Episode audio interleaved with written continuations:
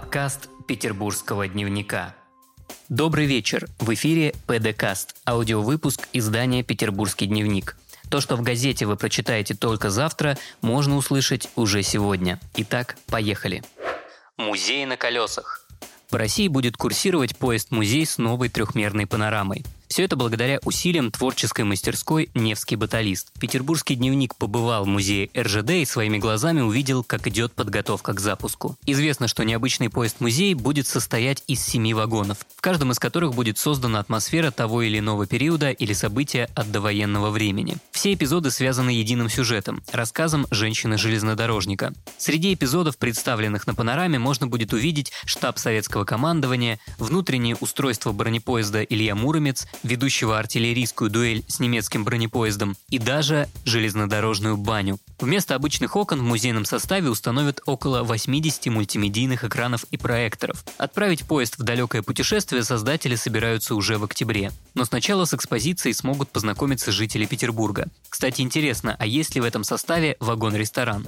Карантинная галерея. Школьные классы и группы в детских садах отправляют на карантин. Но бояться этого не стоит. Все действительно не так страшно, как могло показаться. Потому что карантин связан не столько с коронавирусом, сколько с гриппом. По данным Комитета по образованию, сейчас отдыхает один детский сад и 14 школьных классов. Школьники на время карантина переведены на дистанционный формат обучения. При этом, как рассказала петербургскому дневнику педиатр Бариат Махмудова, не стоит переживать из-за таких мер безопасности. Это делается скорее в профилактических целях. А к здоровью детей в целом нужно относиться бережно. Кроме того, если один из классов в школе отправили на карантин, другие ребята могут обезопасить себя, соблюдая простые правила. Например, мыть руки и носить маски в школьных коридорах почти как Пеле. В кинотеатрах выходит фильм об Эдуарде Стрельцове, известном футболисте московского торпеда и сборной СССР с очень непростой судьбой.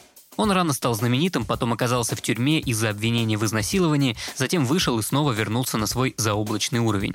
Не правда ли чем-то напоминает историю Александра Кокорина? Правда, при жизни его больше сравнивали с бразильцем Пеле. Играет футболиста с потрясающим талантом и непростым характером Александр Петров. Петербургский дневник накануне премьеры поговорил с футболистами «Зенита», которым доводилось выходить на поле против Стрельцова. Они рассказали много интересного о звездном нападающем. Например, поделились его любимыми приемами на футбольном поле. Ну а что касается премьеры фильма, то ветераны спорта говорят главное, чтобы кино получилось правдивым.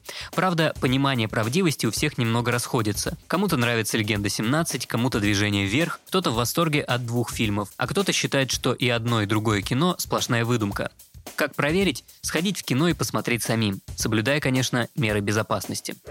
Если у вас есть история, которой вы бы хотели поделиться с петербургским дневником, то пишите в наши соцсети во Вконтакте и Телеграме. На этом все. Вы слушали ПДКаст.